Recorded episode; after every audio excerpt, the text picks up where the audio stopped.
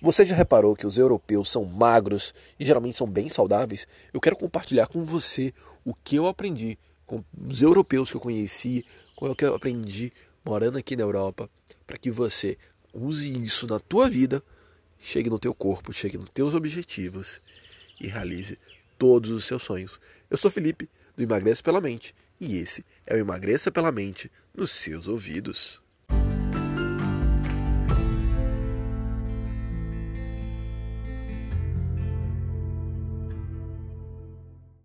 E rapidinho, antes de passar aqui para te falar como que você pode trazer tudo isso para tua vida, queria te pedir um grande, grande favor. Compartilha esse episódio com as pessoas que você gosta, com aquelas pessoas que sabem que precisam emagrecer, mas não sabem por onde começar, ou que já tentaram de tudo. Velho, começa aqui o podcast de uma forma super simples, prática de se ouvir. Estamos no Spotify e nas principais plataformas de podcast. Então, agora, o que eu te peço é passa essa mensagem adiante porque você pode fazer a diferença na vida de alguém. Juntos somos mais fortes. E lembre-se, me siga nas redes sociais, tudo é emagreça pela mente. Se você quiser saber mais da minha viagem, da minha estadia de uma forma mais, bem descontraída aqui pela Europa, é só seguir meu Instagram, Felipe L Bahia. Então é isso, e vamos lá para as dicas.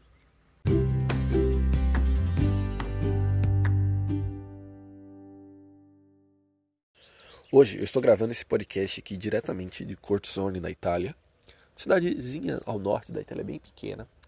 Eu já estive em Madrid e ao longo da minha vida eu já morei no Canadá e também já participei de diversos encontros internacionais, diversas ONGs e eu tive a oportunidade de fazer amigos no mundo todo.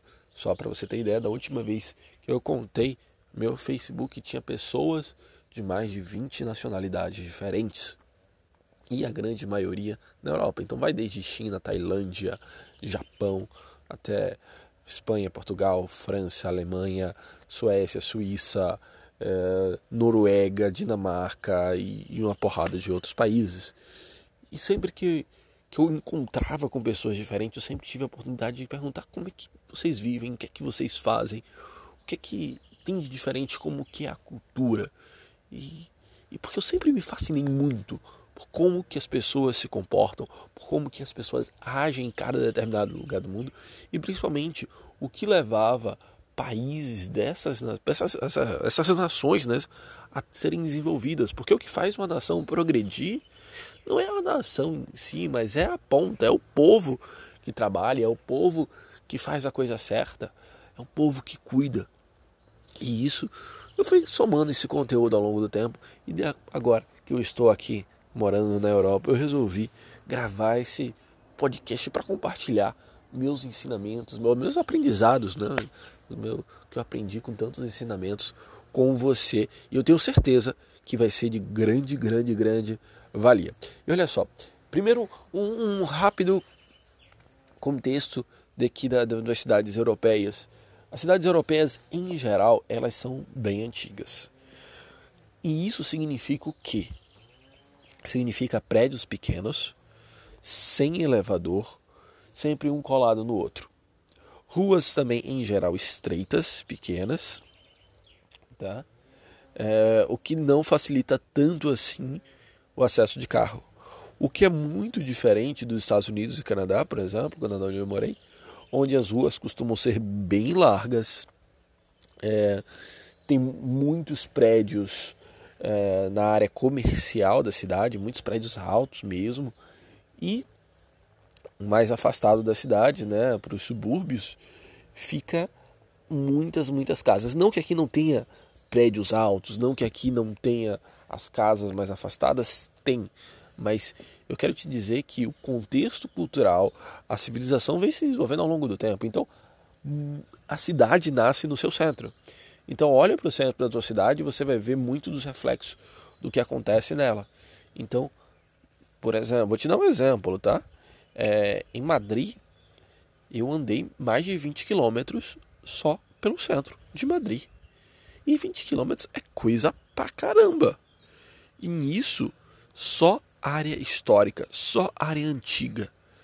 Ou seja, a cidade, o centro ali é grande e é um centro meio que nesse padrão.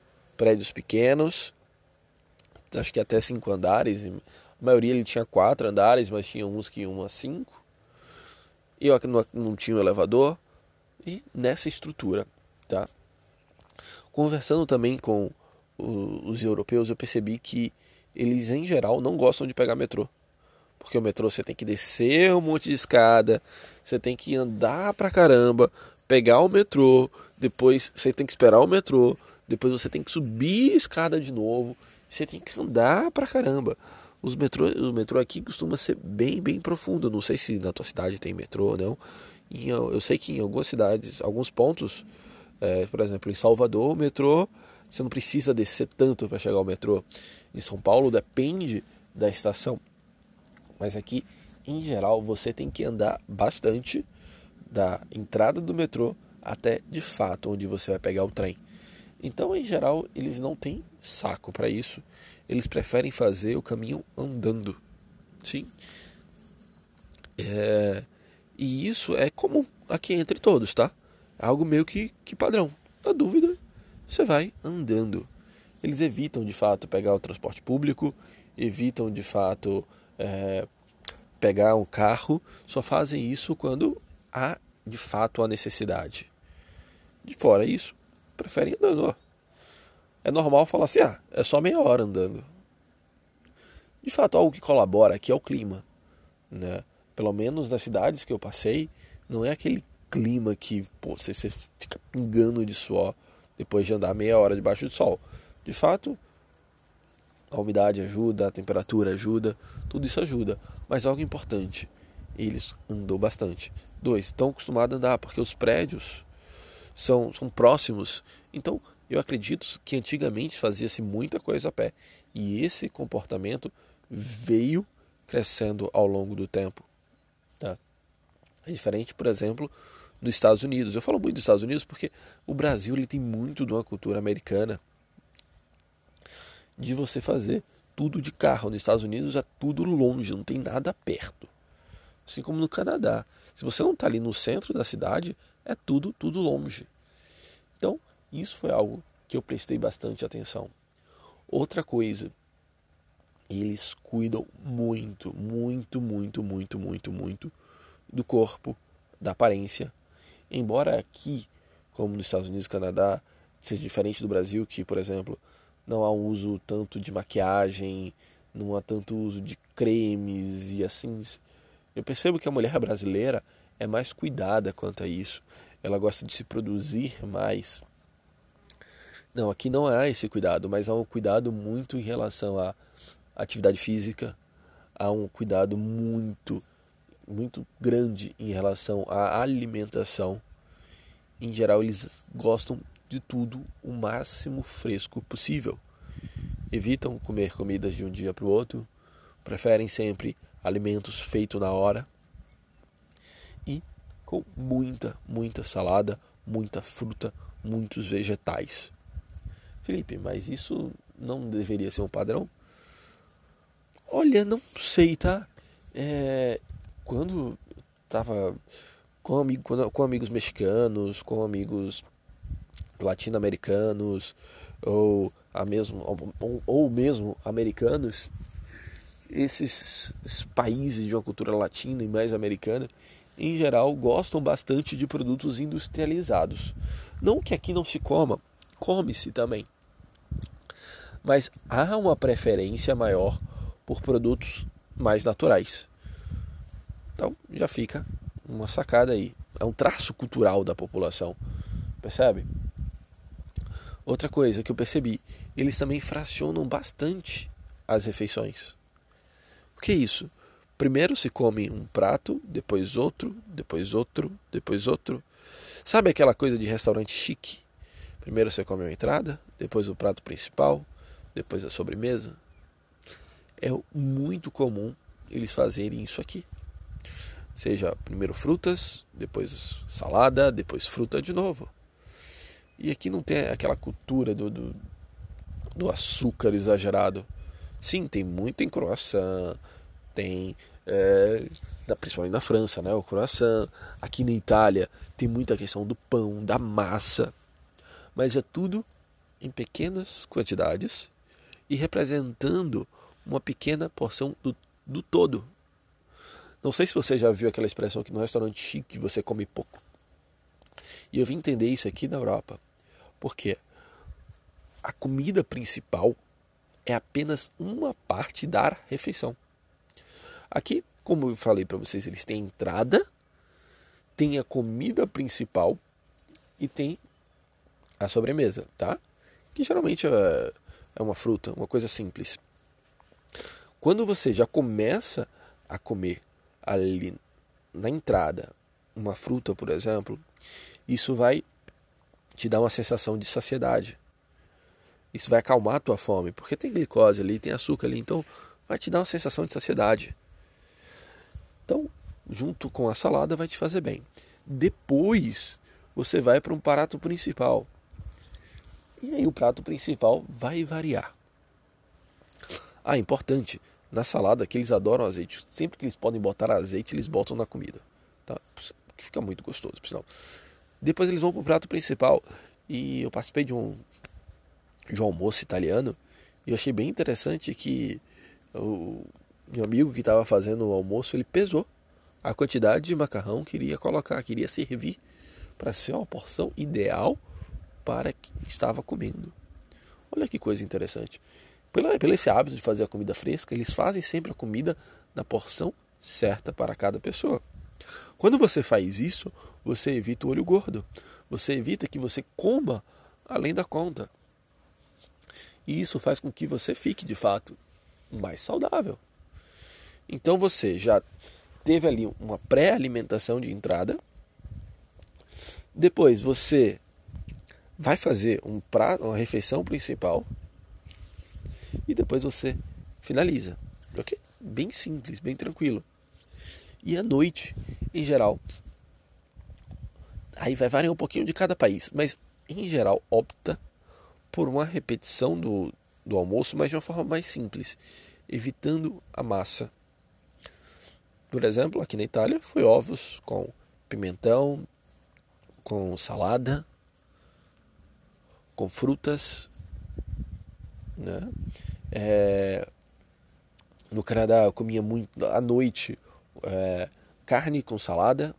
Então era coisa simples e evitando carboidrato. Quando você evita o carboidrato à noite, você deixa de gerar pico de insulina, você favorece com que você tenha uma noite saudável, com que você durma bem, tá? que você não durma com aquela sensação de mal-estar pesado e tal.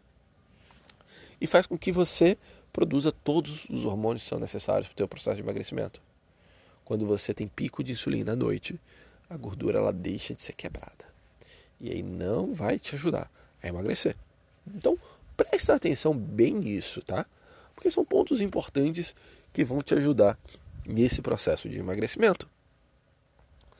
Então, à noite, sem carboidratos.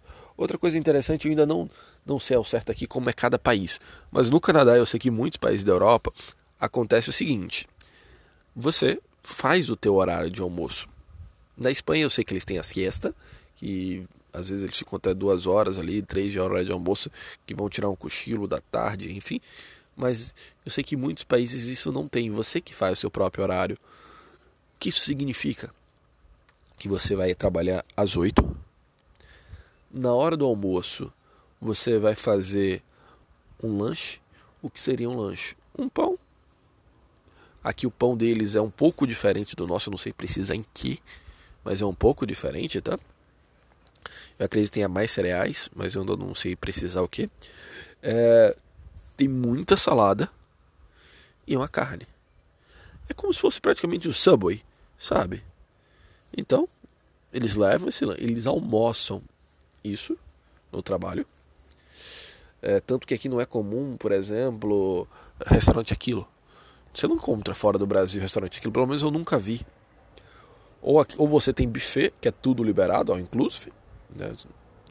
ou você vai pedir por pratos, que é algo mais ali para um almoço, para sentar, para conversar, mas não é algo que você vai fazer cotidianamente. Cotidianamente é mais o, um lanche rápido para você trabalhar e para você sair mais cedo.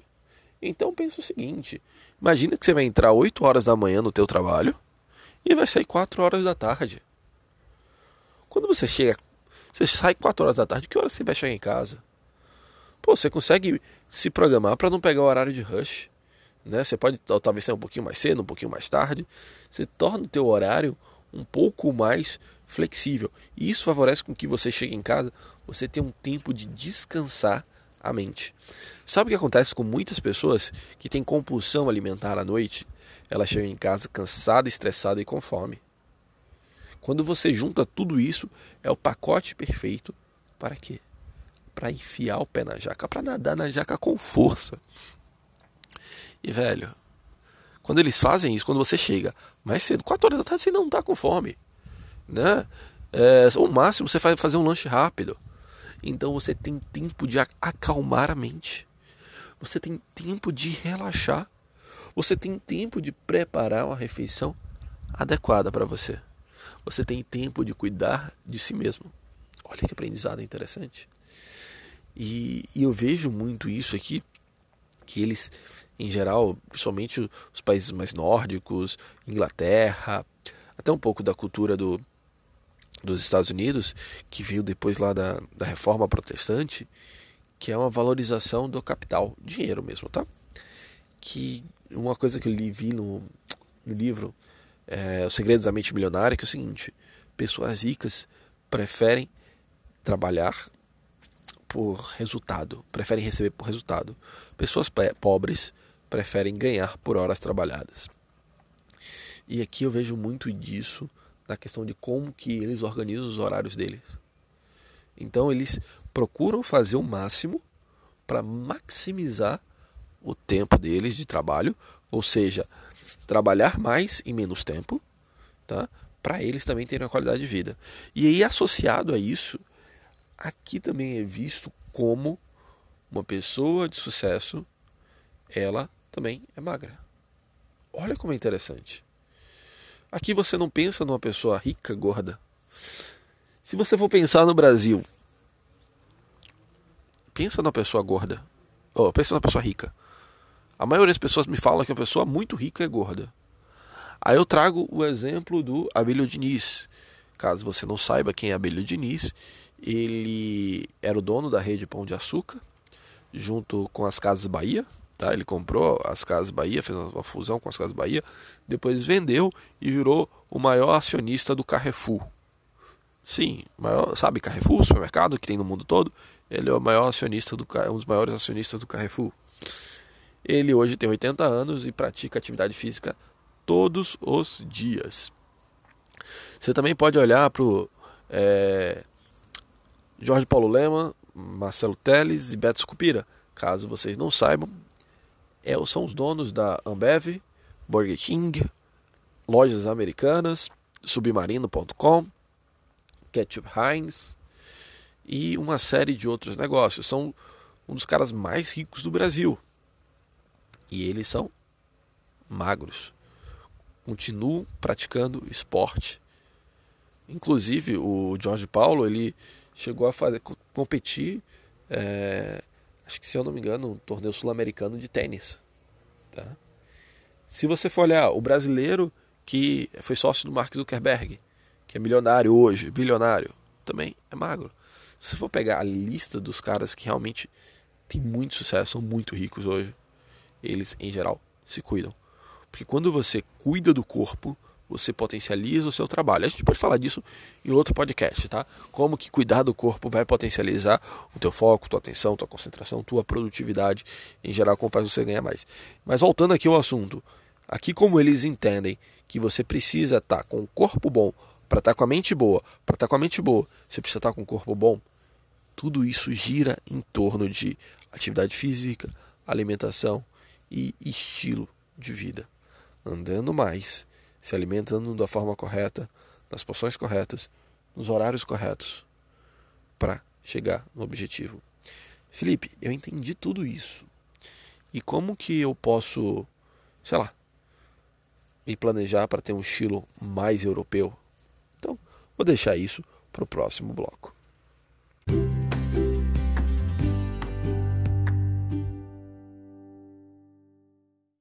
Então vamos lá, vamos aos pontos aqui para você mudar a tua mentalidade, se adaptar e quem sabe ter um estilo de vida europeu. Um, ter uma mentalidade de sucesso. A mentalidade de sucesso é o quê? Mente são, corpo são. Trabalhando em conjunto para você ter mais produtividade na tua vida como um todo. Produtividade significa o que? Você fazer o melhor que você pode fazer nas melhores condições. Ou seja, ser uma boa esposa, ser um bom marido, ser um bom filho, uma boa mãe, ser uma, uma boa pessoa, um bom profissional. E como que você faz isso? Trabalhando corpo e mente, trabalhando o teu estado de presença. Como que você desenvolve isso? Atividade física constante, procurando dar muitos, muitos, muitos passos. Evite o transporte público, salte pontos antes, salte pontos depois. Coloque o teu corpo para se movimentar, para se mexer, tá? Alimentos frescos, coisa simples, de preferência muita, muita variedade de cor Insira alimentação saudável. Você pode inclusive botar algumas frutas antes de comer. Isso vai fazer com que você evite ter uma gula excessiva, você comer além da conta. Isso pode ser uma pequena estratégia, mas muito simples de executar, que gera muito, muito resultado. Recentemente eu vi uma pesquisa que se você comer uma maçã antes de uma refeição, você vai consumir até 20% menos calorias. Ou seja, muito importante você ter hábitos simples como esse. 2. Procure ser remunerado pela sua produtividade, pelo seu desempenho e não por horas trabalhadas. Quando você faz isso, você tem mais flexibilidade de horário e isso permite que você cuide melhor de você. Administrando melhor o seu tempo, você pode gerar mais resultados para a tua vida como um todo.